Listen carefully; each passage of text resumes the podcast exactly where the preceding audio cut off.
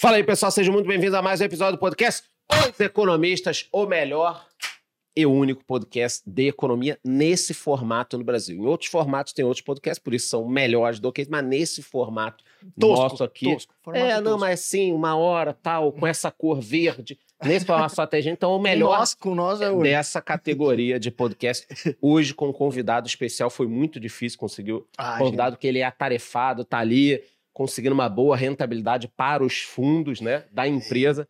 Então não queria perder tempo vindo aqui, mas a gente conseguiu, certo? Conseguimos. A agenda dele é mais atribulada que do Justin Bieber. Muito mais, né? Muito mais. Falar em Justin Bieber, você gosta do Coldplay? Mais ou menos. Mais eu ou gosto menos. da moedinha do Coldplay. É isso que você ia falar? Como é, Diego? Agora tem a moeda, moeda Coldplay na, na Argentina, você não ficou sabendo? Ah, o dólar É, Coldplay. dólar cara. Coldplay. Precisamos fazer um episódio só sobre a Argentina, né? Vamos, vamos fazer isso. Sem argentino, vai. Já tem um vascaíno aqui. É, sem Argentina, pelo amor de Deus. Mas é isso, estamos com Pepa Silveira, certo? Economista. Olha, olha o currículo, Eita, Pete. nós. Que eu Le- falo, quem que, É quem tipo que tem meu, uma que ao pessoa dessa aqui, né?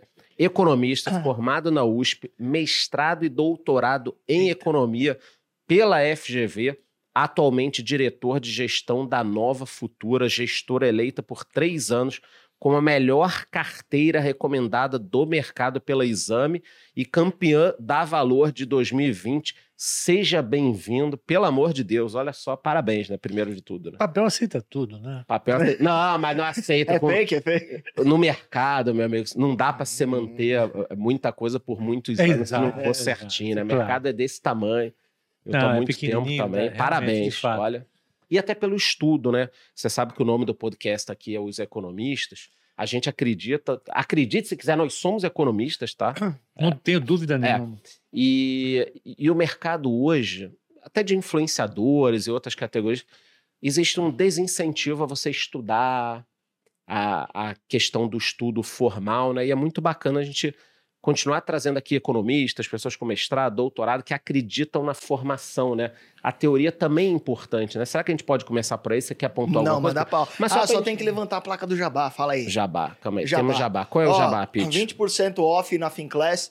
É, infelizmente lá eles subiram até uma aula do Charles. Tem uma aula minha, tem é uma- maravilhosa, do filme, do, do livro O Homem Mais Rico da Babilônia. Tem aula minha lá também, mas enfim, mas tem outros é, participantes muito bons, né? muito Charles? bons, muito bons. Então, esse é o momento jabá. Em cima da careca dele, um pouco mais pro lado meu direito, para você esquerda, vai ter um cupom 20% off para assinar a Finclass. Já, já começa o ano aí que vem economizando, né?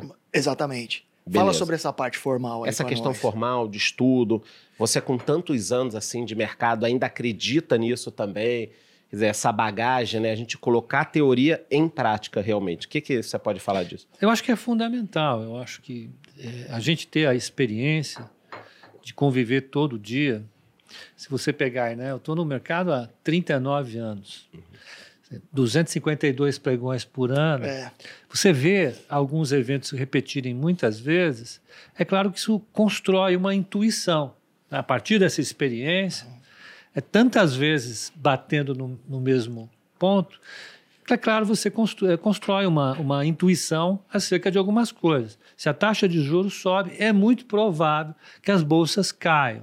É muito provável que o real suba em relação ao dólar, se a taxa de juros aqui subir. Você intui tudo isso a partir da sua experiência. Agora, quando você vai para estudar na academia algum, alguma coisa, particularmente economia, você consegue sistematizar essa experiência a partir de uma teoria que é muito robusta, uma, uma teoria que já passou por provas em muitos lugares, né? muitas cabeças inteligentíssimas pensaram a respeito desse tema. Você consegue organizar isso e dar alguma racionalidade a essa experiência, consegue dar uma, uma explicação, consegue saber por que, que um banqueiro central está sendo mais cauteloso ou menos cauteloso em determinado momento.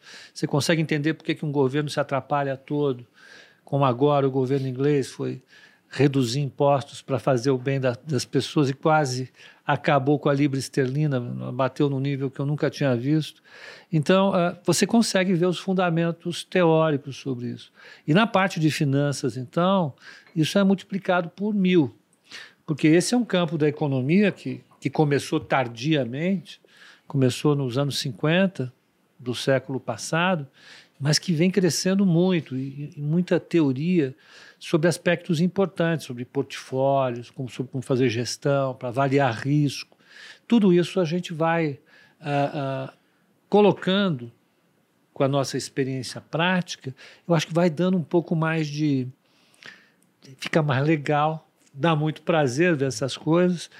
Agora, isso te dá um pouco mais de liberdade para enxergar as coisas que antes você não enxergava com tanta racionalidade, entender alguns comportamentos. Acho que Basicamente, esse é o papel da teoria para mim. É doido isso, né? Porque a geração mais nova, ela não, não quer fazer faculdade. Tem um monte de gente que fala, ah, não precisa fazer faculdade, faça o meu curso. Não sei o que lá. Arrasta para cima. Arrasta para cima.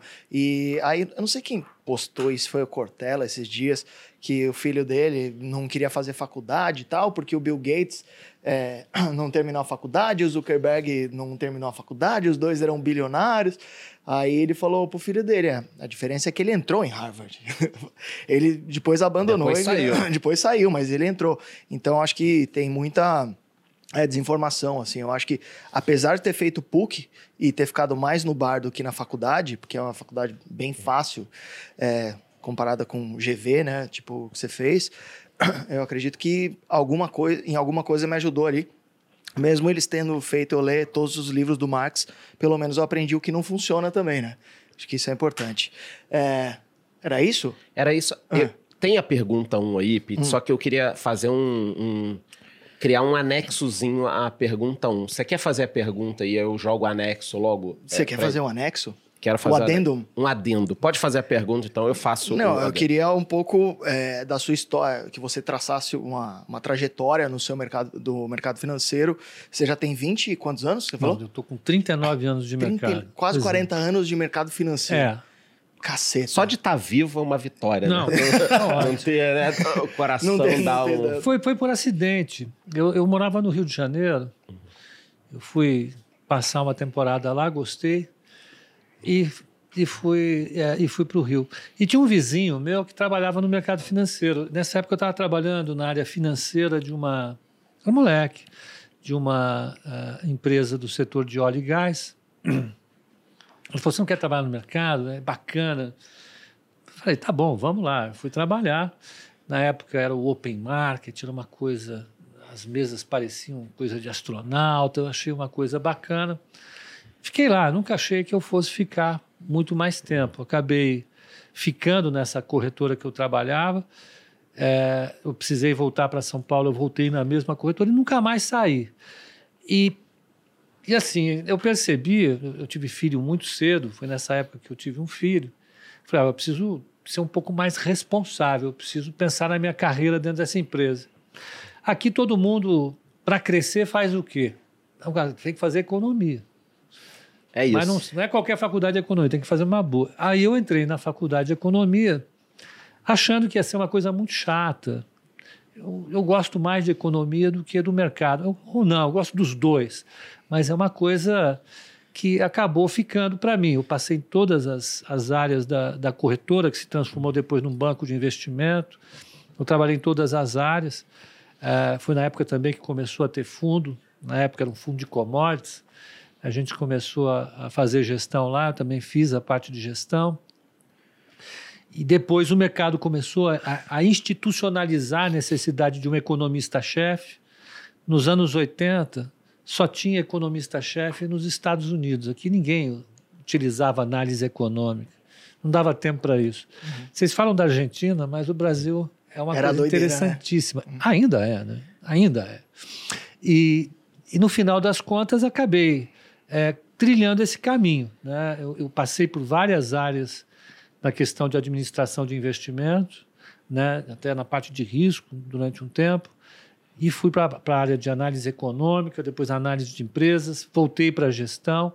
E estamos aí, é um negócio que é muito dinâmico. O mercado é uma coisa muito dinâmica, eu acho que, que não para. Para ficar 39 anos no mesmo lugar, não dá para dizer que é chato. Não, e o, o, adendo que eu queria fazer, era, já que você falou da história e tudo, é, eu comecei no mercado financeiro no final dos anos 90. A primeira crise que eu peguei foi aquela enxurrada de crise que você vai se lembrar que foi crise da Rússia, tigres asiáticos, México, final dos Argentina, anos 90. Brasil. Argentina, foi um rolo compressor, né?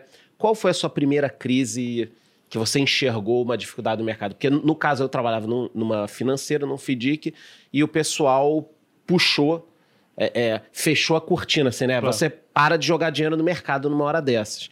Qual foi a primeira crise que você sentiu também no mercado? Eu comecei em 83. Uhum. 83 foi um ano muito particular que é, é, o mundo estava vivendo as consequências severas da, do aumento da inflação, que foi causado por um excesso de crescimento e por um choque gigantesco de petróleo. O petróleo custava alguns centavos de dólar, ele bateu 12 dólares. Os países O barril emergentes- custava centavos de, de centavos de dólar. Eita! Ele bateu 12 dólares, assim, né? Uhum. Na virada da Uhum. década de 70, veio subindo, subindo. E então, países como o Brasil importavam demais combustível, eram dependentes da importação de combustível. Os preços das nossas commodities caíram. O Brasil teve um balanço de pagamentos estourado, arrebentou. A gente não conseguia pagar a dívida. E aqui a inflação começou a subir, o dólar subia. Essa história toda, a inflação chegou a bater 100%. Já era uma crise muito forte. O Banco Central americano, olha que história interessante, subiu a taxa de juros, agora está subindo, né? A taxa de juros nos Estados Unidos deve chegar a 4,5% e o mercado já está enlouquecendo. Num belo dia, o Banco Central americano subiu a taxa de juros para 17%. né? O Fed Fund foi para 17%. Isso jogou a América Latina numa recessão, numa crise de dívida enorme. Foi, nessa época foi a crise das dívidas dos países da América Latina. Então, quando eu entrei no mercado, a gente já vivia sobre esse, esse problema, uma inflação muito alta, o Banco Central tentando é, é, rolar a dívida, que era todinha rolada em algumas semanas, os títulos eram indexados em dólar ou no IGPM, eram RTNs cambiais ou monetárias que chamavam. E, bom, aí num determinado dia, o, o Delfim Neto, que era o ministro da Fazenda, precisava fazer um acordo com o Fundo Monetário Internacional, para o Fundo Monetário Internacional dar uma grana para o Brasil e o Brasil pagar os seus credores. Para a gente continuar importando petróleo, peça de automóvel, Para sobreviver. para sobreviver. E então, Tipo um bote salva-vida. Exatamente. E, então, o Brasil precisava fazer uma recessão. Em 83 a gente teve uma mega recessão e subiu a taxa de juro bastante e precisava fazer uma reforma fiscal. Vocês conhecem todo esse tema, né? Não tem nada de novo nessa história. Isso em 1983. Quase 40 anos atrás, a mesma história. Então, ah, hoje nós não temos mais problema de dívida externa, mas naquela época era o grande problema. O Delfim assinou um compromisso com o Fundo Monetário de fazer um ajuste fiscal.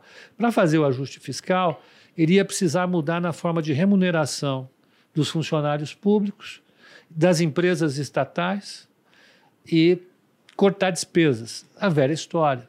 E ele fez dois, é, é, do- dois é, decretos que chamava é, um teve um número de 2045 e outro 2065. Então ele, ele, ele fez isso e o que esses eh, esses decretos fariam?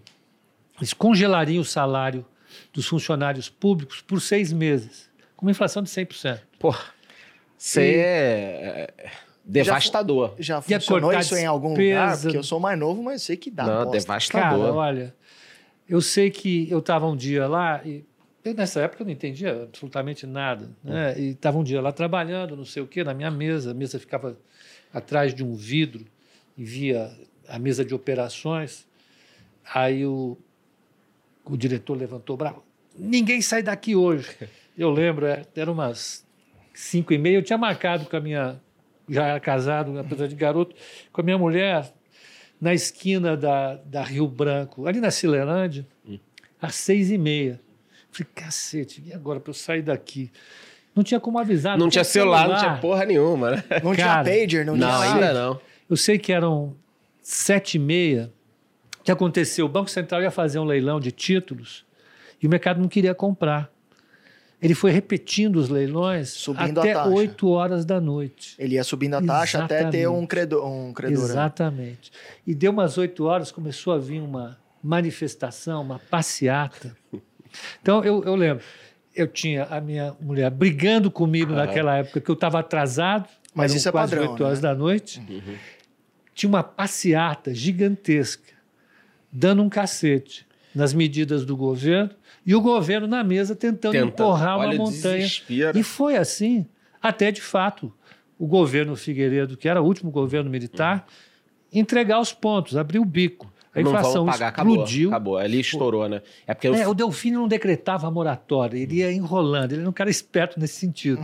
Mas é, é, a partir dali, o mercado viveu uma crise muito grande de, de- de credibilidade. Ah, ah, o Delfim acabou dando um totó, ele não pagou um pedaço da, da, da correção monetária de uns títulos, ele tirou o preço do chuchu, foi famoso isso daí. E aí você não conseguia mais ter título negociado, a bolsa parou. Eu lembro, teve um dia lá que os caras chegaram na corretora e falaram: ó, 90% vai para o olho da rua. E era bem Uhum. assim. Né? Eu, eu escapei de todos esses. Se era os 10%? Era. Eu Faz fui sentido. Ah, Agora eu lembrei do Ô, currículo dele, porra. Pete, ó, o- olha que maneiro, pelo amor de Deus, galera, deixem like aqui, porque olha a história que ele contou, que é muito bacana você falando dessa crise, a gente percebe que provavelmente foi pior do que essa que a gente está passando agora, por enquanto, ou a de 2008, que, que, que eu peguei e talvez tenha sido a pior, e como as pessoas acham que sempre a que a gente está vivendo é a, é, é a pior, né? Pete, isso que ele está falando do da crise dos anos 80 do início, ela foi toda feita nos anos 70, né? O preço do petróleo, primeiro teve guerra em Israel, duas guerras, 67, 73, depois revolução no Irã, né, 79. O preço do petróleo, cara, foi um negócio é muito pior do que esse choque que a gente teve agora de 60 dólares para 120, né? É como se fosse, eu já vi alguns estudos que a crise que a gente teve no final dos anos 70, 80 é como se o dólar hoje, o petróleo hoje fosse a 400 dólares. por aí, por aí. O choque que deu na, na, Na de- oferta. Explo- Não, explodiu a economia do mundo, do mundo, né? O mundo entrou em. Pois é, você imagina, todo mundo importava petróleo e, e pagava as importações de petróleo com exportações de alguma coisa. No nosso Ah, caso, tá. café, é, Banana. é, o que for, whatever.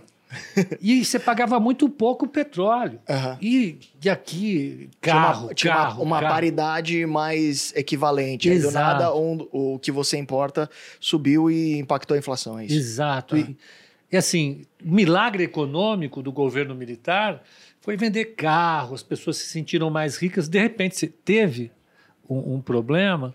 Eu, eu me lembro assim que eu era criança, isso nos anos 70, ali 73, 74, a gente passou a ter um problema que era o seguinte: os postos só funcionavam até as 8 da noite a velocidade limitada a 80 quilômetros no Brasil começou para economizar combustível nas estradas. E nas estradas só tinha posto a cada 100 quilômetros. Caramba. Então, tinha, tinha- tinha mais uma restrição. Eu acho que de domingo o posto não abria.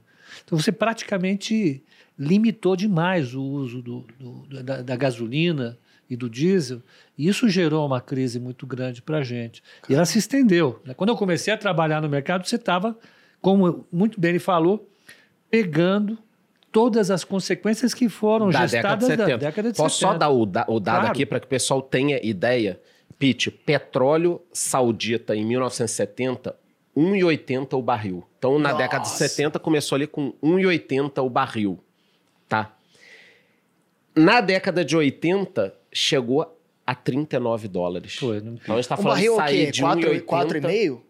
1,80... 4,5 litros? Ah, o tamanho Só- não sei, mas o barril Não, hoje barril, é 100, barril é 100 não. dólares. É, é, Não, não, mas tem é- 60 litros, né? Não. Ah, não, é? é mais, é mais. É. ah, é não, eu tava pensando em galões. Não, aqui. não, o não. é americano diferente, pensa em é galões. diferente. Falei Mas aqui eu bosta, tô pra falando, é, aqui eu tô falando do Aham. barril de petróleo que hoje está na faixa de 100 dólares, é, saiu de 1,80 para 39. É isso aí. Então o que ele tá falando, pô, o país impo- importa aí petróleo, foda-se, né? Tá pagando pouco. A 1 dólar é uma coisa, a 39, né? Quer dizer, o choque absurdo. Foi né? muito, foi muito sério. A gente passou a. a, Para você comprar uma calça jeans, a gente não tinha, na época era, era Leves. leves. Leves. Cara, era só de contrabando, né? Disco importado de rock naquela Disco época. vinil, Nossa, vinilzão, era caro pra vinilzão. cacete, eu É, lembro. era né? só, você ia ali no centro de São Paulo, você tinha Na galeria do rock ali, já- ali, é, tinha umas bocadas ali, você comprava escondido, mocosado. Carro e, carro e imóvel em Porque dólar, você né? não Cotado conseguia, nos anúncios, né? exato, você não conseguia comprar as coisas que eram importadas simplesmente porque gerou uma crise de balanço de pagamentos que perdurou muito tempo. Você só foi resolver de fato a crise do balanço de pagamentos ali quando no governo Itamar teve lá fora você fez um arranjo muito importante que foi chamado Plano Braid, que era o Nicholas Braid, que era o secretário de Tesouro americano, ele renegociou as dívidas de todos os países latino-americanos que estavam quebrados. México, Argentina, Chile, Colômbia, todos quebrados. O Brasil não conseguiu fechar a negociação no âmbito do Plano Braid porque a gente estava vivendo uma crise política enorme, era o governo Itamar, o Collor tinha acabado de ser empichado.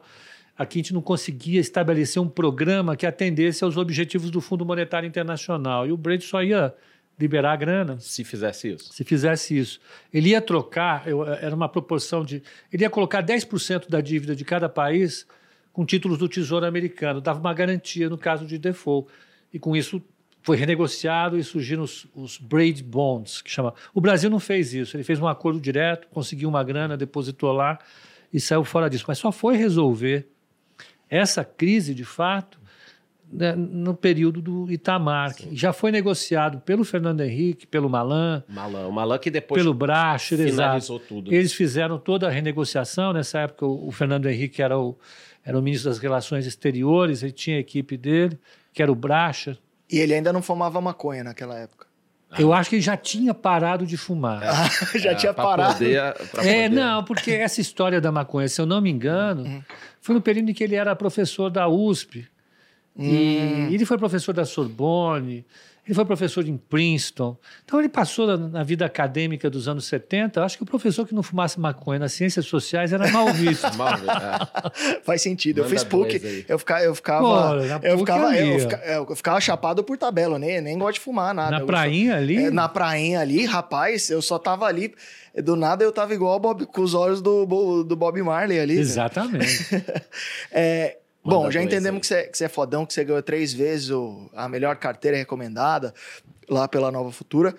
Vocês dão um viés mais técnico, fundamentalista, ou fazem um mix dos dois, fazem teoria de portfólio? nós temos, nós temos, O nós que, temos o que uma que tem por trás ali? É, nós temos uma equipe completa lá, né? Hoje em dia a corretora tem que ter isso, né? A corretora para ela tem que auxiliar ah, os investidores no sentido deles conseguirem entender e operar o mercado de maneira adequada. Então a gente tem tem analista técnico e tem um analista fundamentalista na corretora. Mas essa daqui que ganhou três anos seguidos. Vai ser mais fundamentalista Aham. sobre, se bem que veja, Valuation tal. A gente, a gente vai atrás do valuation. para a carteira recomendada e depois para o fundo, o que, é- que a gente faz? A gente escolhe só empresas do Ibovespa. Uhum. Por que isso? Já tem um filtro aí.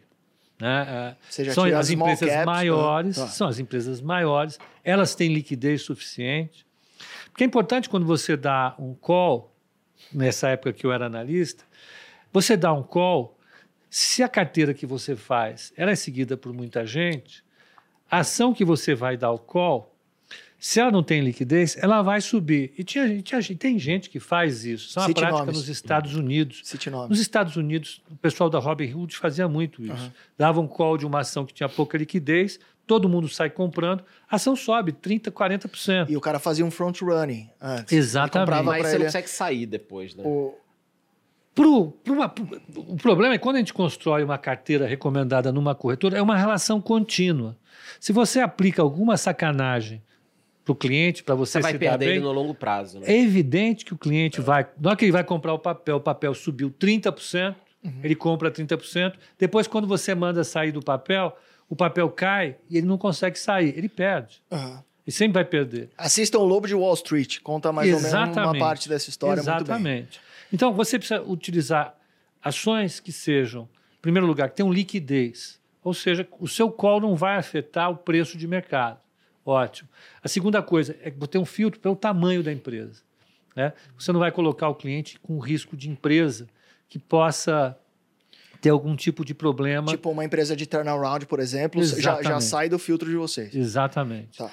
E, é, então, esse filtro do Ibovespa ajuda muito bem em termos da, da solidez do papel e da liquidez do papel. E a gente, dentro da, da, da, da escolha, o que, que a gente faz? Como é uma carteira mensal no exame, a gente tenta não mudar muito a carteira.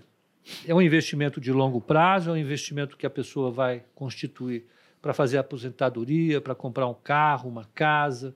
É um buy and hold. Exato, é um buy and hold da carteira. Tá. Então, a carteira é montada dentro dessas empresas, a gente escolhe dentro de um cenário macroeconômico de médio prazo, olha, a gente vai ter crise nos Estados Unidos, então a ação de Valo vai se comportar bem e as que são growth vão se comportar mal, ou seja, as empresas que são mais sólidas, energia, elas bancão. caem menos, caem menos as empresas que são mais apimentadas caem mais, varejo, etc. E tal. Então a gente seleciona a partir do dado macro a, os setores que vão performar melhor, hipoteticamente vão performar melhor, porque nem sempre a gente consegue acertar, né? Agora, dentro desse setor a gente pega as, as melhores empresas no que diz respeito aos múltiplos. Aí a gente olha os múltiplos, né? Em então é bem fundamentalista preço, mesmo, lucro, né? olha o endividamento da empresa, margem líquida, ROI, essas tudo, uhum. tudo, tudo, tudo.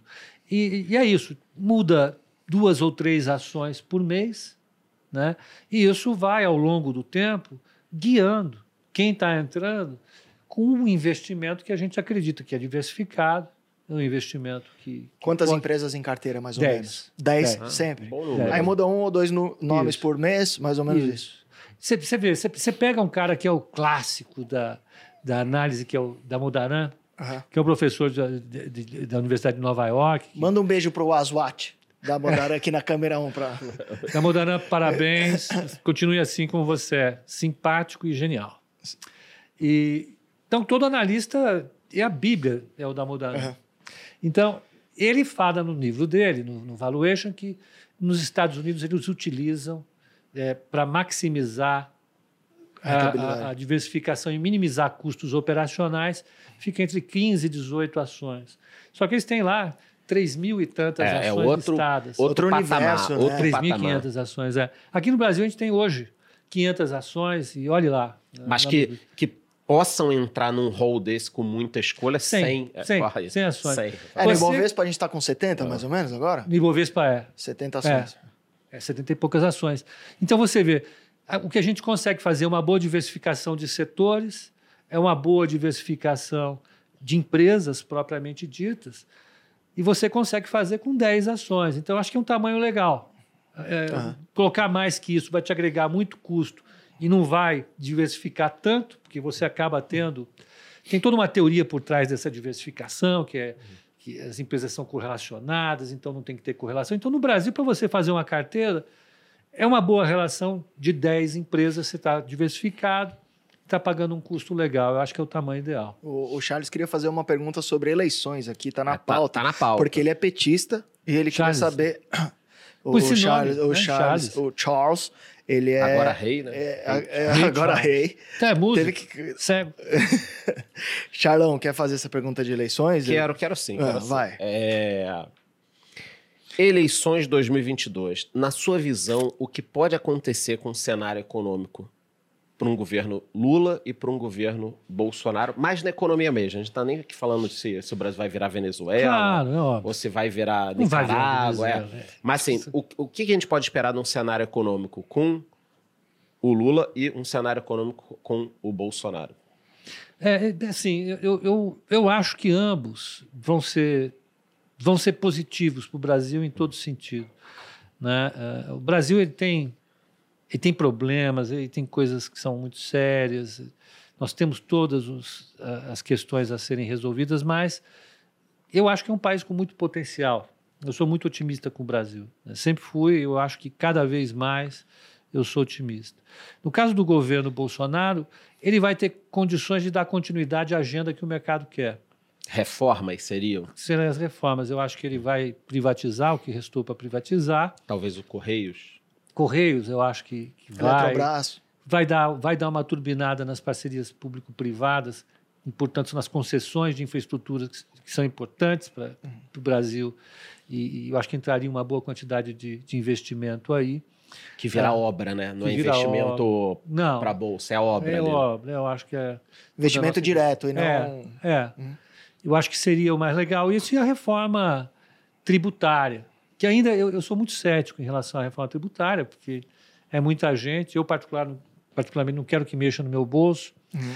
ninguém quer que mexa no seu É, a- bolso. a- tem muita até coisa. a turma quer saber aí se teremos ou não taxação dos dividendos, né? Vai ter. Com o Lula, com o Bolsonaro. Com os, Os dois, dois que vai ter. vai ter. Qualquer um dos dois vai taxar vai ter, dividendo. Vai ter.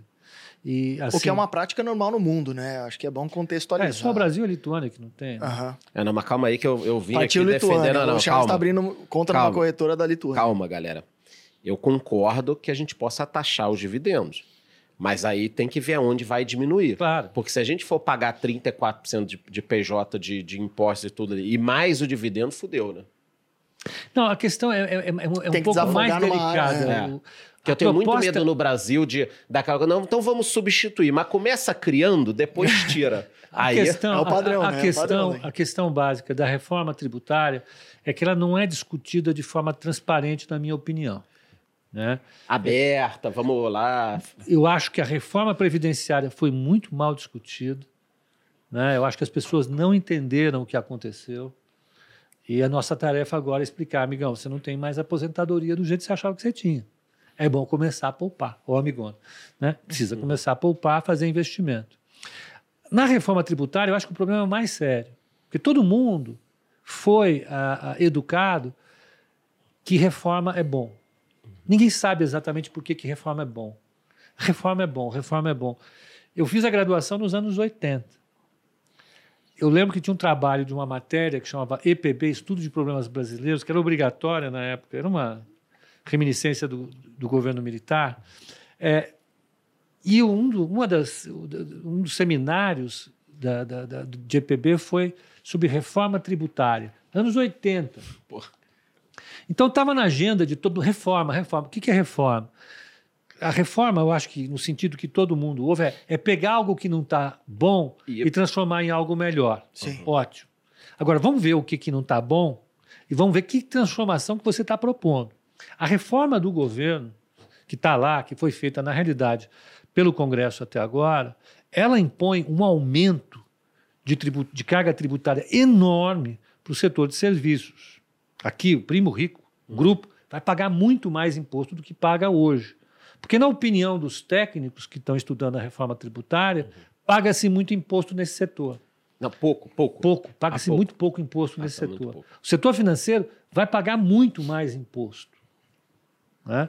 Isso ah, é justo. Agora, independentemente de ser justo ou não, isso vai impor uma alocação de recursos dentro da sociedade que eu tenho a impressão que a sociedade não está não tá sabendo o que vai fazer. E, e para onde vai esse dinheiro, né? Esse Aí você é vai uma- reduzir na indústria.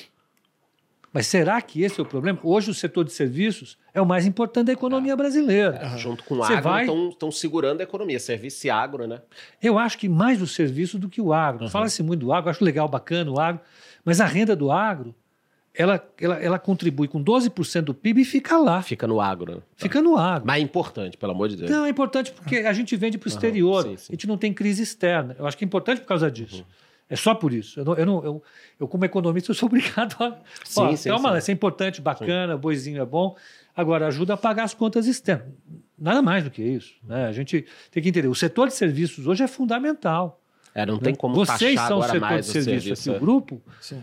é o setor de serviço. E vai aumentar a carga tributária pacas desse setor. Quer dizer, taxar dividendo, não vamos escapar. Você acha que até talvez de, por exemplo, fundos imobiliários podem, vão acabar Tá, sendo com taxados? certeza. É porque aí. Puta, que triste. Você tá Se eu triste, soubesse, eu Charles? tinha posto um- vai pra Lituânia, uma bebidinha dessa no meu café Quer? aqui.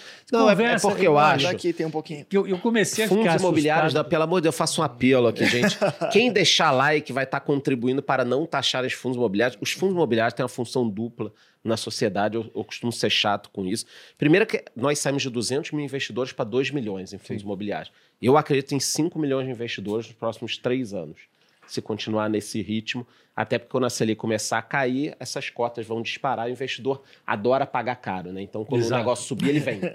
Exatamente. Agora tá bom, ele vem. Mas o- o- os fundos imobiliários têm uma função social dupla, que é, primeiro, fomentar o, o mercado de construção.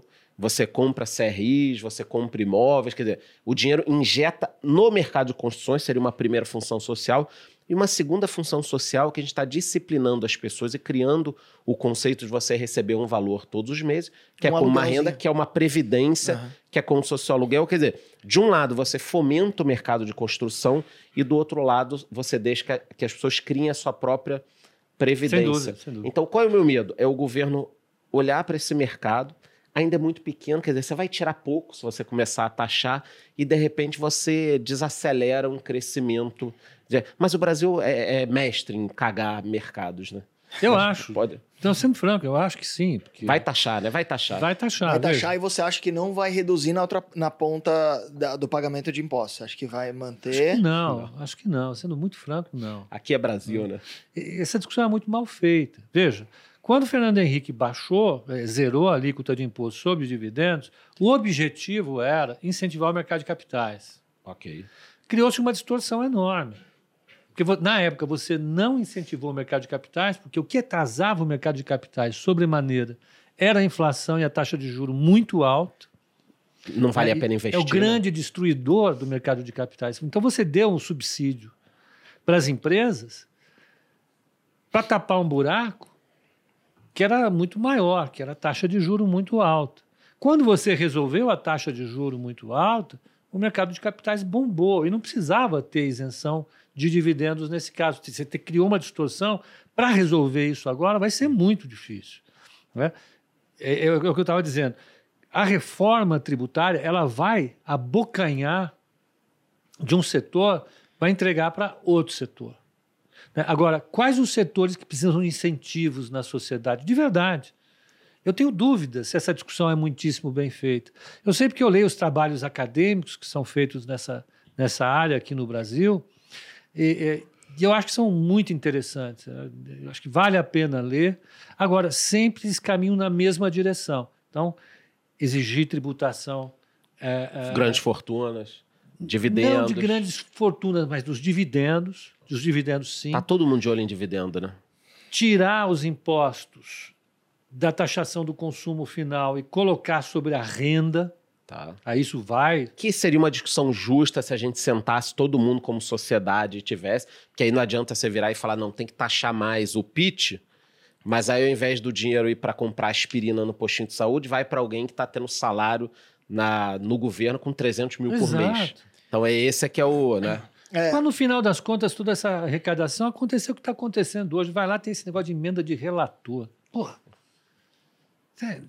Sabe, estamos discutindo uma reforma séria que vai mexer com a vida de todo cidadão brasileiro, todo, seja ele empresário, seja ele trabalhador, seja ele um prestador de serviço.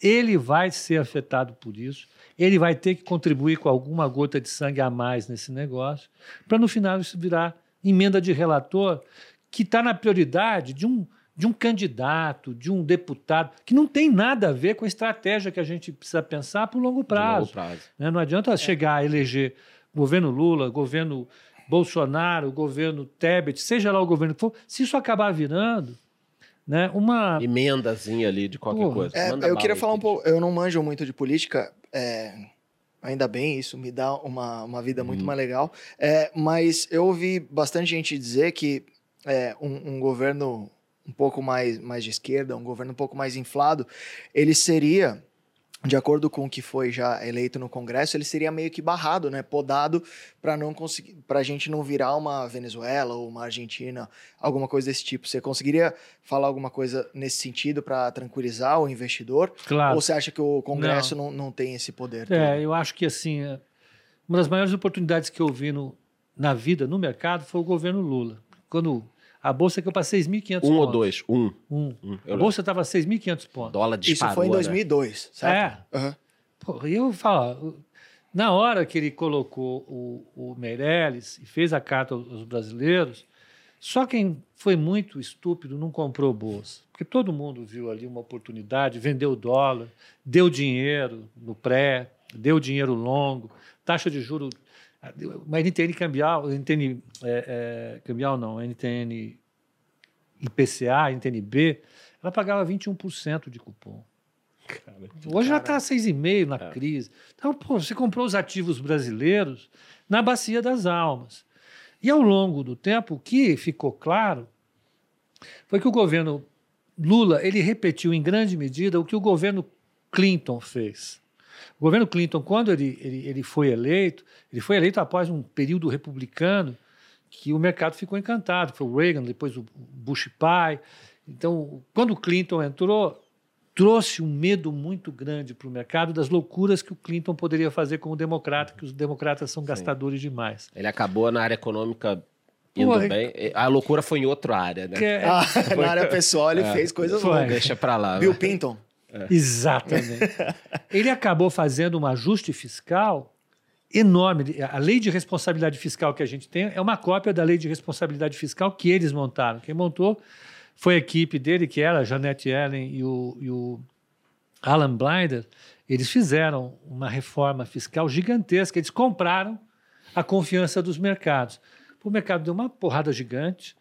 E ele terminou o governo dele com superávit nominal. Foi o único governo americano com superávit nominal. Foi impressionante. Então, dado que o mercado deu uma enquadrada nele, ele respondeu fortemente com uma política fiscal extremamente dura. Foi o que o Lula fez. O Lula fez isso no primeiro governo dele. Foi o período de maior superávit primário que a gente teve na história. E a equipe econômica dele era muito forte. Era, tinha o Meirelles no Banco Central, com dois caras que eram. O Lisboa não estava nessa época no. Tava, eu ia falar. No Banco ah. Central tinha o, o Bevilacqua e o, e, o, e o Loio, que eram dois loucos no sentido de. Os caras eram rock pra caramba, não tinha conversa com inflação com eles, eles desceram o cacete. E, e lá no Tesouro, e, na, na, no Ministério tinha o Levi, tinha o, o, o, o Lisboa, tinha uma equipe econômica super forte. Então, Nessa necessidade de comprar confiança dos mercados, ele acabou fazendo um governo extremamente disciplinado do ponto de vista fiscal. Isso possibilitou a taxa de juro cair, isso estabilizou a inflação e ele gerou receita para fazer a área social dele. Ele não precisou penduricalho nenhum, como a gente precisa hoje, para fazer política social. Então deu certo. Eu tenho a impressão, eu tudo me, pelo que eu conheço, uhum pelas pessoas que eu conheço, eu provavelmente ele vai escolher uma equipe econômica muito forte, muito forte, né? O primeiro sinal que o mercado viu foi o Meirelles, uhum. e ele vai estar no ambiente de congresso não favorável, mais uma vez. Então ele vai ele vai ser empurrado a ter disciplina fiscal. E eu acho que vai fazer. Então eu, eu acho até que do ponto de vista fiscal ele vai ser obrigado a fazer um choque maior do que o Bolsonaro fará se for reeleito.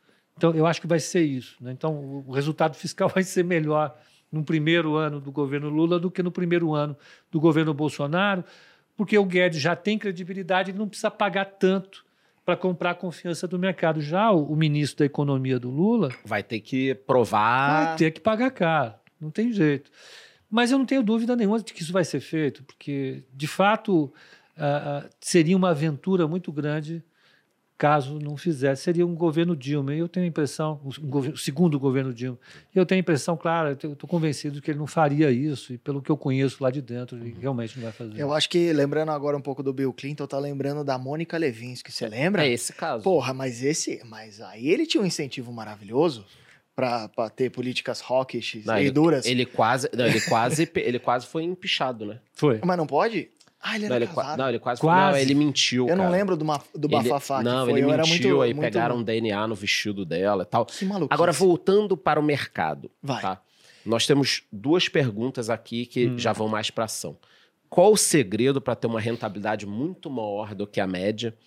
E se você gosta nesse sentido de small caps, o mercado caiu muito, é, o investidor perdeu o dinheiro. Então, qual seria o segredo para ter uma rentabilidade acima da média? E small caps estão dentro desse segredo? Olha, então a primeira coisa a pensar é prazo de investimento. O investimento não tem prazo. Você tem que pensar no investimento como uma, vou usar um termo contábil, perpetuidade. Enfim, uhum. É você não vai ter vencimento, você vai aplicar por, pra, por toda a sua vida. Portanto, se ele caiu 40%, você não. O fundamental do investimento, começa daí, é o que você quer com esse negócio. Ah, eu quero ter dinheiro para a minha vida. Ok, então você vai ter o dinheiro para sua vida. Já guardar todo mês um montante. Desse montante, quanto você topa de risco? A primeira coisa, quanto você topa de risco? Olha, eu Se cair 40%, eu não vou dormir à noite. Então, não vai. Vamos colocar aí, gente, você tem que colocar uma composição da carteira do cara, da pessoa, ou da cara. Normalmente é a cara, as mulheres poupam mais. Sim. Uma parcela em renda fixa, que tenha pouco risco, mas também tem um retorno menor, e a outra parcela em renda variável. Você acha Da que o terror do brasileiro é o beta da carteira como um todo. Então, é, É. isso que afugenta o cara e faz É, ele. é.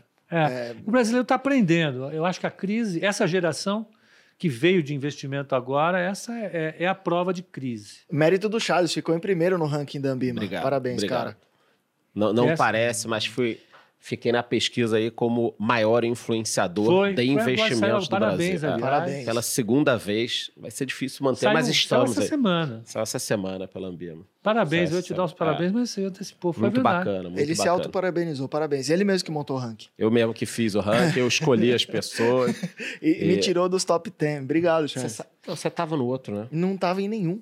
Nunca participei. Eu sou série B, tipo Vasco. Ah, pô, Não chega, pelo amor de Deus, não fale isso de não você fale, mesmo. é, não fale Vou te isso. indicar uma boa psicóloga para você melhorar a Ah, sua não, eu autoestima. tenho. Se comparar o Vasco, não dá. Eu tenho uma psicóloga, ela chama Chivas. Ah, Mas eu, eu Sim, voltando. É, não, isso que você falou, só um, um adendo. Eu A gente tava falando converso de com gerações anteriores. Não, ele falou um negócio interessante. O investidor que está entrando agora, ele apanhou muito, né? Ele comprou o IRB a 30, Magalu lá em cima, perdeu 80%. Ele continua. O investidor da década de 80, 90, né, ele entrava na bolsa, levava uma pancada, saía Sumia. bolsa Isso. cassino. Quem compra terra não Isso. erra. Né? Aí Isso, acabou. Ele ia isso. comprar um, uma, um O tio, do, o tio do terreno era O tio, rei. o tio do terreno perdeu dinheiro na bolsa. Lá atrás, Globocabo, Telemar, perdia, ele ia perdendo e ele era eliminado. Agora não, a galera tá, tá tomando porrada e tá ficando. Não, eu perdi aqui, só que agora eu vou fazer uma alocação melhor, eu tô cuidando, eu tô. É, a- a- a- as próprias empresas de investimento mudaram, se profissionalizaram muito mais. Naquela época, é, é, os corretores que mexiam com bolsa davam dicas. Olha, tem uma dica para você, brinquedos mimo. Tinha umas coisas assim que Mesbla, viravam um mico, Ma- mesbla. Mapping. Pô, claro, o cara t- tirava o sangue do cara, o cara não ia querer ver nunca mais. Nunca mais, né? Hoje não, hoje é muito mais democrático o negócio, tem muito mais informação. Muito mais transparente, né? Exato. Mas vo- voltando Então, aí sobre para as você conseguir fazer o, o alfa, né? Aham. então dado esse Alfa é rentabilidade. é, essa sabe. diferença entre o investimento que você, o retorno do investimento que você alocou em relação a, um- a uma medida que você coloca como parâmetro que a gente chama de benchmark. Então, o IBOVESPA, no caso de ações. Não é fácil você gerar alfa em cima do Ibovespa, justamente porque ele é, o Ibovespa ele é pouco diversificado, né? São Banco poucas com- ações. Banco, commodity. Exatamente. Então, o que você pode fazer, o que você precisa fazer, é acertar a mão entre value e growth. É basicamente o que dá para fazer. Dado que nessa modalidade de investimento, a gente não aloca em small cap, por princípio. Porque small cap tem um problema de liquidez. Isso necessariamente vai dar problema para a gente. Porque a carteira recomendada é, é um, é um brinquedo de gente grande hoje. né? Você tem aí 300, 400 milhões de reais alocados nesse negócio. Quando você dá uma mudança, se você pega um, um- papel que tem pouca liquidez, você acaba mexendo no papel. Então, o small cap sai fora disso. Então, para quem está na carteira recomendada, a gente aloca mais em growth e value, levando em consideração a nossa estratégia. Ó, vai subir, vai cair. Então, a gente trabalha muito mais com o beta da carteira, colocando o beta. Beta é a relação da carteira com o benchmark. Aham. Então, um beta 1, a ação vai subir exatamente o que o Ibovespa subir. Um beta menor do que um, a ação vai subir menos ou vai cair menos. Beta maior que um, a ação vai subir mais ou cair mais, dependendo do que for. Tá, maior que um mais volátil, menor que um Isso, menos A volátil. gente tenta alocar de acordo com o beta, né? Tá. E, e- e- isso funciona bem no longo prazo. No curto prazo você vai ter divergências, é evidente, porque o beta de curto prazo ele É maníaco depressivo, né? Meio é- maluquice. É, ele não se comporta bem. Uhum. No longo prazo, ele, ele, ele performa melhor. Mas é em torno disso. Small cap a gente faz na alocação de carteiras específicas. Aí, aí vale a pena. Tem, tem, tem cliente que chega lá, olha, eu, eu tenho aqui um dinheiro, não vou precisar dele agora. Não vale a pena eu pegar essa ação que o, o primo rico falou lá. Uhum. Precisa pôr, não, poxa vida, vamos lá. Calma, vamos, deixa vamos, eu te explicar aqui. É. Quer, quer. Então, uhum. então vai, vai Se ficar. é o teu perfil de risco também. Vamos né? ficar, vamos. Tem a questão do suitability também. Exato. O cara tá, tá apto Lá a... na Ásia a gente tem um, um quando alguém vem para a nossa gestão, a gente passa por um relatório específico de suitability que é mais completo do que aquele que a gente faz para o varejo, né? Porque que funciona bem. Para justamente tentar espizinhar um pouco mais o cara no sentido de me entrega o que você realmente quer e aquilo que você não quer. É porque todo mundo acha que é doidão, né? Ah, não, eu sou pró-risco, eu, eu sou tomador de risco. Até ver o patrimônio cair 30%. Não, não dá. Aí o cara, aí o cara é, descobre que é conservador pra cacete, né? Como foi? Um exemplo claro que teve agora foi Magazine Luiza. Né? Magazine Luiza, muita gente comprou achando que ela ia a 80 reais. A 100 Quanto reais. Que tá agora? Caiu 80%. O 80 funcionou, só que é o Só que é o por cento de queda. Ela- não quer dizer que seja uma empresa Ela ruim, está mas rodando tava... entre 4,5 e 5,5. É. Mas é muita coisa se você levar em consideração. Ela sobe 25% ou cai 25%. É, é, ela chegou a cair abaixo de, de R$ reais. Ela, E chegou a 27 e 30, quase 28 reais. Ela Foi. saiu o de all-time 2 high é, é 28? para 28.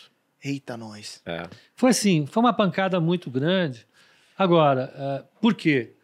Porque foi um, um case de, assim, de mudança, de disrupção. São, são palavras.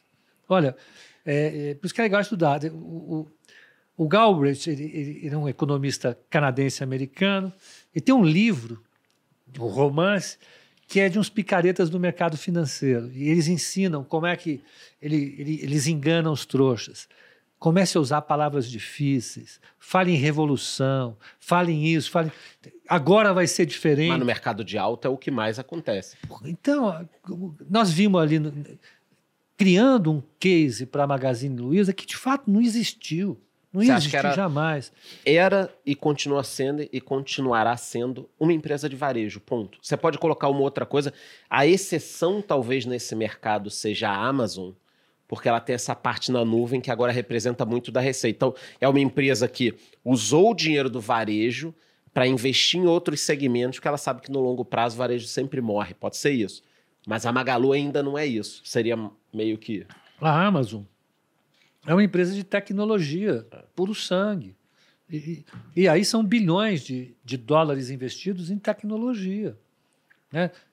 E mais, num mercado como o brasileiro, que você tem concorrentes gigantescos, como o Submarino, a própria Via Varejo entrou no negócio e tá dando Mercado briga. Livre, fortíssimo. Mercado Livre. Esse, Investindo. Pô, As vanzinhas grif- cor de grifa-texto estão em É, todos os tá- lugares. o Mercado Livre está investindo Tá. bilhões. Tem até avião, comprou avião, os cacete. né? Sim, pô, tá, tá. É gente grande, é gente que conhece o mercado brasileiro.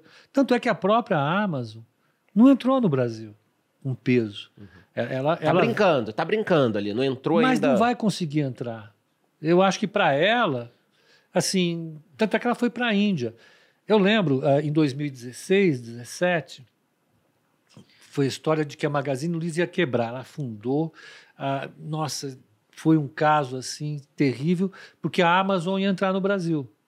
E ficou uma história de que a Amazon ia entrar no Brasil, que a Amazon ia entrar no Brasil. A Amazon não entrou no Brasil, ela foi para a Índia. Porque na Índia não tinha concorrência. Aqui é como o banco. O que, que um banco vem fazer aqui no Brasil? Vários saíram com, com o rabo no meio das pernas daqui, né? Pô, é porque não vale a pena, Aham. sabe? Você vai ter que colocar uma grana enorme. Você lembra desses bancos? Bom, com certeza você lembra que vários bancos vieram ali na década de 90, 2000, né? É o, o Bilbao Vizcaya, o próprio City, todo mundo investiu Bank aqui. of Boston o cara também. conhece o mercado, depois Qual fala que assim, virou o HSBC? alguém me compra. HSBC é Bradesco. Foi incorporado, Não, porque o não sabia... Bamerindos. Bamerindos. Bamerindos. Ele comprou o Bamerindos. Bamerindos, que era um banco brasileiro. Aham. Chegou a ser grande, né? É, Bamerindos. é o terceiro É. maior banco do Brasil. E não época. conseguiu operar. Não. Não tem. Porque não tem escala, não tem um monte de coisa que nos Não, Estados ente- Unidos não tem. entende também o gosto do brasileiro, né? É. Como é que o, o Brasil é um universo à Merca- parte, né? parte Maluquice. tributária, né? Parte É, tributária. isso daí deve afastar o gringo pra A cacete. parte trabalhista, né? A, a própria parte trabalhista que detonou a Via Varejo recentemente, né? Foi, foi. Tiraram 800 milhões do esqueleto do armário, né? Ó, nossos processos aumentaram aqui só, só 800 milhões Que é aqui. grana. É grana, é muito dinheiro. Para você ganhar no varejo 800 milhões, é Uma- um é, giro... O cara tem que. Ele tem uma margem de 1 ou 2%, ele tem que ganhar no Acabou. volume absurdamente, né? Então, banco é um negócio muito sério. Esse é, é- é mais sério ainda, porque o banco ganha dinheiro. O que, que é o banco? O banco é uma empresa que capta depósito, transforma esses depósitos em empréstimo. Sim. O que dá dinheiro para banco é crédito. É crédito. crédito. Eles transformam o depósito, esse, esse é o nome da palavra correta. Né? Ele pega o cara que quer guardar um dinheiro num determinado prazo, com um determinado risco, ele entrega para o banco, o banco acha o cara, avalia muito bem o risco e entrega o dinheiro para ele. Quem faz isso é banco. Banqueiro sabe fazer isso. Então, no Safra, Brasil. ABC. Puta, eu quando trabalhava em, em FDIC, se, o- se o Safra tava dando dinheiro, já era um bom indicativo. Ah. para numa indústria, eu emprestava para indústria, olhava lá, o Safra tá aqui, tá? Então, obrigado, pode trazer um cafezinho. O controle já passou no Ah, controle cara, de risco. Safra, porra, cara. Safra. Exato, exato, é assim que funciona. Então, o crédito, eh, ele, ele, ele exige essa capilaridade, ele exige conhecimento, tem toda uma teoria E vem com o tempo negócio. também, né? Você entendeu o pessoa- a pessoa que você está emprestando. É, é um contrato, que o- é uma relação contratual De confiança. contínua, Aham. né, em que o conhecimento que o cliente tem do banco aumenta e o conhecimento que o banco tem do cliente também aumenta. Por isso que os bancos, para crescer, compravam outros bancos. Por quê? Já Você está compra. comprando o histórico de crédito dos Aham. caras. O, o Banco Central ele fez o Open Finance no Brasil, o Open Banking, para possibilitar as informações mudarem de banco para banco. Com isso, eles vão tentar quebrar o monopólio do banco. Mas, enfim, eu, eu entrar numa- Monopólio não, oligopólio, né? Tem uns 5, 6 ali. É, não, é que quando. é, Tá certo, é, oligopólio, uma concorrência monopolística que a gente chama. Ele está muito próximo da concorrência. É uma concorrência monopolística, se você for medir os parâmetros e tal.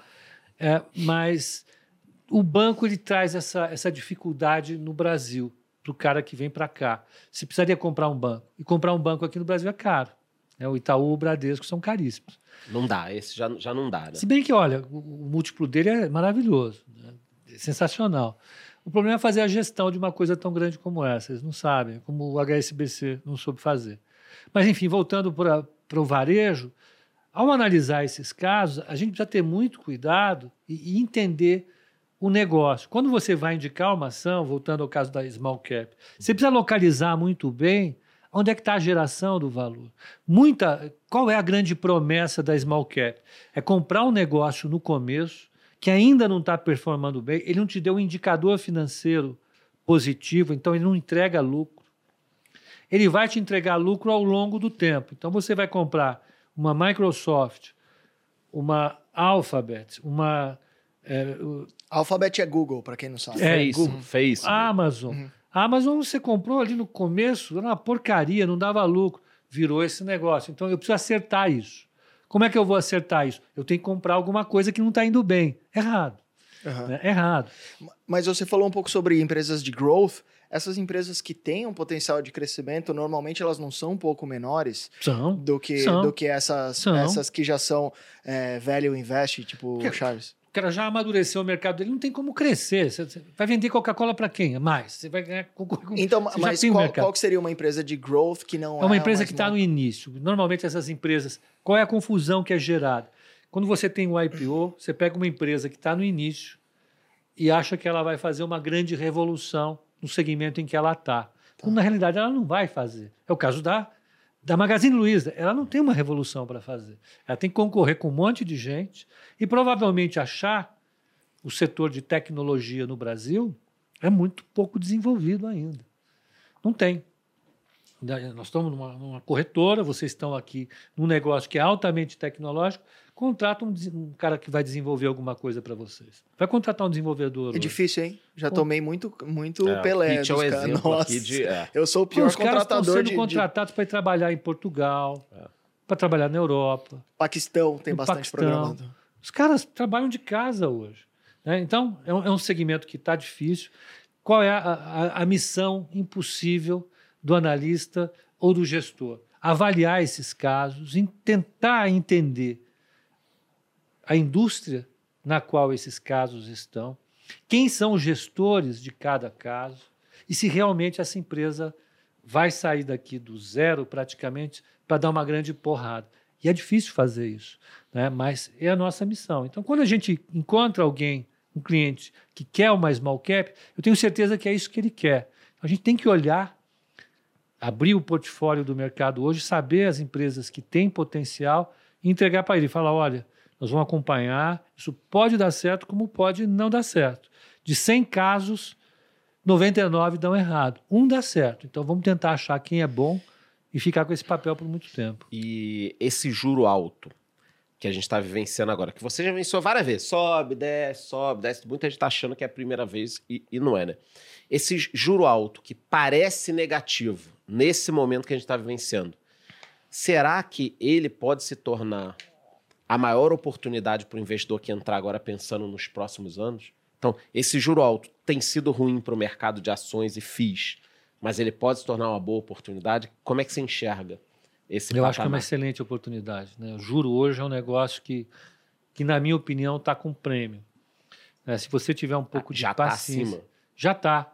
Porque se você tiver um pouco de paciência, uh, em dois, três anos a inflação volta para um nível muito baixo no mundo. Eu, eu, espero que volte. Mas então, então eu acho que quem tiver um pouco de paciência, quem tiver, quem gostar de sofrer um pouco, é que pro nosso apetite ao, um pouco de é. apetite é. ao risco, seja É um pouco. Por quê? Quem compra tesouro direto, já, já sendo franco, compra uma NTNB, pode tomar um calor. Né? Vai chegar, ah, eu estou perdendo dinheiro numa NTNB. Vai, vai perder. Em algum momento você vai perder. Mantém o que papel. É uma renda fixa, né? É uma renda fixa, uhum. não deveria perder. Mas na marcação a mercado você pode ter. É, o IPCA tipo... mais 5,70, 5,80 que está ali agora, provavelmente nos próximos anos você vai ganhar uma marcação a mercado. Provavelmente. Né? Provavelmente, né? né? é que você falou dois a três anos que deve cair o juro. Para o nosso. É, para quem acompanha aqui o podcast, para os nossos seguidores Nossos energúmenos, energúmenos Não, eles chamam. Para quem está nos vendo aqui, dois ou três anos é longuíssimo prazo. É mesmo? É, é louco. Dois eles a três anos é... Eles gostam da pimentinha. Pô, dois a três anos você... É então compra um pré. o pessoal acha... Lembrando acha... que o pré tem que ficar até o final para ter a rentabilidade combinada. É, né? mas compra o pré. Mas um pré a, a 12% é um negócio Cara, é, é, é uma oportunidade que talvez daqui a é. dois, três anos. Se você vender para o tesouro daqui a dois anos, ou um ano, você vai vender mais baixo. Muito bem. Se não der nenhuma cagada no mundo, né? Fazer o disclaimer aqui, porque ah, a gente falou que é um bom momento. Aí, ó. Terceira Guerra Mundial. É, estoura uma bomba nuclear. Pô, mas vocês falaram lá que. Mas a, a arte do economista, uhum. a grande arte do economista, é, é separar aquilo que é variável explicativa daquilo que é erro. Tem toda. Livro de econometria é coisa bonita, cheio de letra grega, é coisa difícil. Você explica para o cara, ó. O que eu previ, de fato, aconteceu, mas o que eu não previ também aconteceu, não é culpa minha. Gostei, hein, Gostei também. São Nossa, mas, essa daí. O que eu previ aconteceu, mas também aconteceu o que eu não previ, né? Exato. Ótimo. Não é culpa minha. Eu previa isso, que é o cisne negro, Sim. deu o nome risco de cauda, dê o nome que você quiser. Pô, a maior pandemia dos, dos últimos 100 anos. Como é que né? eu vou saber? Não, não tinha essa variável. Essa, não, óbvio que eu vou utilizar essa. E dentro desse cenário, né, a gente já está quase, infelizmente, se encaminhando para o final. É, quais seriam os setores para a turma ficar de olho e os setores para fugir, no caso, pensando aí nos próximos dois a três anos? É. O que, que, você olharia de setor? Pô, fica de olho nisso, se quiser citar ações seria ótimo. O pessoal adora nomes, né, Pete? Eles gostam de tickers. Tickers. É, tickers. É, bom, é bonito, é mais bonito, é mais bonito. Ah, Ticker. Setores então, de olho vamos, e para não ficar de olho também, é. para fugir, né, Pete? É. Olha, se o Bolsonaro ganhar, com uhum. certeza... Petro e, e, Banco do Brasil, que são empresas estatais, vão entrar no radar do mercado por conta de potencial privatização, que vai ser difícil. Mas tem muita gente acreditando nisso.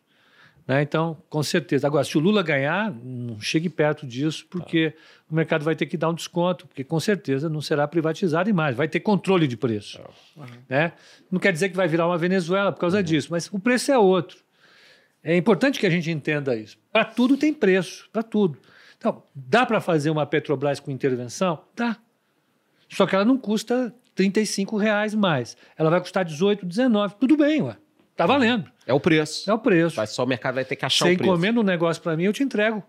Exatamente o que você encomendou. Banco do Brasil, pode? Pode. Dá para fazer intervenção, dá para continuar tendo. Estimulando a economia. Dá, Subsidiar dá, a taxa, dá. Só que ele subsidiar não vale. taxa.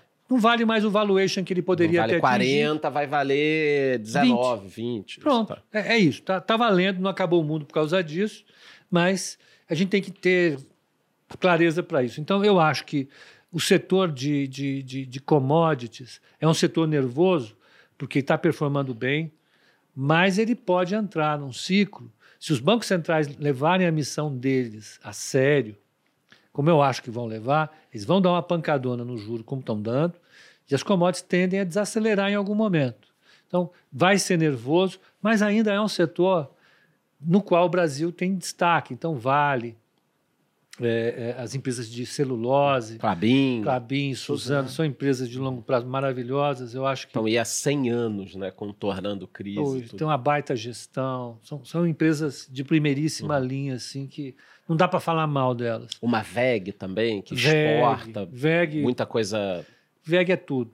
É Uhum. tudo no, no que eu digo. Ela, ela tem tecnologia, ela inova, ela, ela tem diversificação de produtos. Cria produtos novos. diversificação Né? de mercado. É- Mais de 400 produtos, né? Exato. Você entra lá na- no site da Uhum. VEG, clica em produtos, você fala, tá bom. É, inclusive, eu fui Que no que ela VEG não- Day, vale a pena pra galera. ah, você tem uma tatu da VEG, quer Tem uma explicar? tatu da VEG. Não, tá? eu fui no VEG Day, muito bacana visitar a indústria. É, muito legal. legal. Isso, Puta- isso tem que ser feito. É. Eu, dica, a APMEC ela sempre faz reuniões, a APMEC é a Associação de Analistas de Mercado de Capitais, ela sempre faz eventos com os RIs das empresas. Então entra no site da AMPEC, da, da APMEC e veja lá qual empresa você pode ir, não tem problema Sim. nenhum, pode participar. Várias empresas fazem o Investor Day agora Faz também, transmitem, no, pode ir. transmitem no YouTube e tudo mais, né? Quando voltar, eu acho que vai voltar em algum momento, você pode visitar as empresas. Sim, o pessoal né? tá vindo aqui. Eu participei do Taesa Day, que é- foi um evento online, depois o, o pessoal da Taesa veio aqui. É, Né? animal, foi né? um, um- um episódio só sobre Taesa. Quer dizer, quando que a gente poderia imaginar Legal um episódio sobre a empresa, com a turma da empresa, falando, obviamente, só aquilo que pode, né? Tem as regras ali da CVM. Mas, cara, um- é um negócio inimaginável, né? Fazer um É episódio. de fundamental um para a gente conhecer o negócio. Aquilo que eu falei. Você não está. Isso não fui eu que falei. O Warren falou isso. Você não está comprando um papel. Você está comprando um negócio. É você isso. precisa entender o Mentalidade de negócio. sócio, né? Exato. Por isso que o meu livro chama Buy and Foda-se. Vou dar um pra você aqui. Buy and foda-se. Buy and foda-se, Gostei meu do livro. título. Meu livro. Tá ali. autografado. né? É, Tá. Não, eu quero lógico, autografado. Lógico. E, e lógico. os segmentos para não ficar de olho. Então, ficar de olho, a gente já falou ali um pouco. O que, que você fugiria? Assim, pô, gente, não, não vai por aí, assim. Eu, eu, eu, eu, eu, eu tenho aversão por bancos digitais. Tá. Né? Eu acho que a expectativa é que eles gerem muito retorno. Eu leio os relatórios de quem analisa, eh, que saíram recentemente agora, que teve eh, eh, discussão lá fora, mas eu, eu- eu realmente não vejo valor nisso. Não vejo. Porque Por- eles têm pela minha visão dar de banco. crédito. Visão de banco, cara, esses caras não sabem dar crédito. Não tem um robô que analisa crédito, desculpa, não tem. né? Crédito ah, vai demorar alguns anos para a gente chegar nisso. Ah, então, esse é, é o setor a priori que eu ficaria fora. No caso do Bolsonaro ganhar, eu acho que vai ter um período difícil para a economia de ajuste. Então, eu, eu acho que o setor de varejo pode ser penalizado. No caso do Lula, vai ter aquele entusiasmo com varejo, pode ser uma coisa boa, mas eu vejo esse setor ainda como sofrendo um pouco. O ano que vem vai ser um ano difícil para crescimento. né? Eu, eu acho que esse setor está prometendo alguma coisa já há algum tempo, mas não anda bem. Outro setor que eu acho que pode é, é, é, sofrer um tantinho e que está performando bem por enquanto é o setor de real estate. Eu acho que o ano que vem vai ser um ano de muitas incógnitas. Ele já deu uma pancada agora. Para quem não sabe, imóveis, né? Imóveis, Exetec, Cirela. O Pete adora construção. Mas adora, mesmo com adoro uma adora. taxa, também. uma taxa, de, uma taxa de juros em queda não pode dar uma... Pode, É mas uma a gente vai pegar uma eles já- economia meio Aham. engasopando. E, o taxa, e a taxa de juros em queda, por incrível que pareça, o mercado já está botando no preço. Aham, sim. Sabe? Pô, é complicado, Sim. né? É- se bem que eu adoro o setor, gosto mesmo. E Você tem vê- boas, excelentes empresas no setor. Pô, você pega a Zetec e a Cirela, divulgaram ontem, Prévia operacional, né? prévio operacional, porrada, porrada, Porrada. impressionante. Mesmo com um mercado meio mais ou É menos. pelo perfil de renda que eles atuam, sabe? Então, eles dependem um pouco de crédito. Não tem a casa verde e amarela, essas Então, os coisas. caras são, assim, não tem endividamento. Assim, eu, eu acho fantástico. Mas pode sofrer um pouco, não é para evitar, pode Uhum. sofrer um pouco, e que já performou muito bem. Né? É, e do setor industrial, vocês falaram já VEG, Uhum. é, é, eu acho que vai continuar performando bem. Né? Eu acho que olha com, com, com bastante critério as empresas do setor siderúrgico, que estão bem descontadas, mas, é, mais uma vez, vai depender do ano que vem. O ano que vem a gente vai ter uma. Se a China também vai crescer, se É. vamos resolver ali a equação da China, né? Eu acho que vai ter um pouco de barriga ainda. Eu acho que pra terminar, Charlão, porque aqui já tá batendo abstinência, velho. E aí? Ah, sexta-feira, Sexta-feira. porra. Dá uma Fala. vontade de tomar Não, um já, mas já, já estamos no final. É, Quer fazer matar eu, aí, acho que, Pete? eu acho que dá pra terminar com uma polêmica que é criptomoedas. Certo. Você acha que é o quê? É um pó, é um fugazi, é um negócio que não deveria é, valer nada. Pra quem não pegou essa referência, assistam Lobo de Wall Street. É, o início. É. O, O que, é, que você acha sobre cripto? Porque você não parece ser um cara muito afeito a cripto. Não, né? não sou, não sou. Você acha Ele- que vai tender a zero todas elas? Né, Eu não acho que tenda a zero, porque você tem demanda. E tudo que tem demanda não Tá, vai a segura zero. o preço. tá. É, não vai a zero, não tem como ir a zero. Mas você acha que deveria valer zero? Porque uma coisa é preço, outra coisa eu, é acho fundamento. que, eu acho que o fundamento libertário do Bitcoin, É bonito. mas não é aplicável. Você entende? Eu sim. acho que nesse sentido ele está errado, por princípio. Né?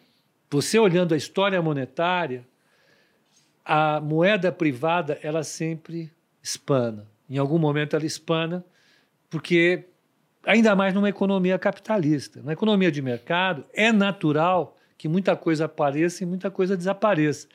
Faz parte da vida. Muitas empresas surgiram, tiveram seu auge e depois fumegaram e desapareceram do mapa. Você pode ver isso. O que há de bom no capitalismo é isso. O que não é bom desaparece. Às vezes o que é bom também desaparece, mas paciência. Mas o, que não é bom desaparece. Então, é, é, você pega a história americana, os empresários que foram muito ricos durante um determinado período, você pega a geração posterior, eles já não estão mais aí. Os Rockefeller desapareceram.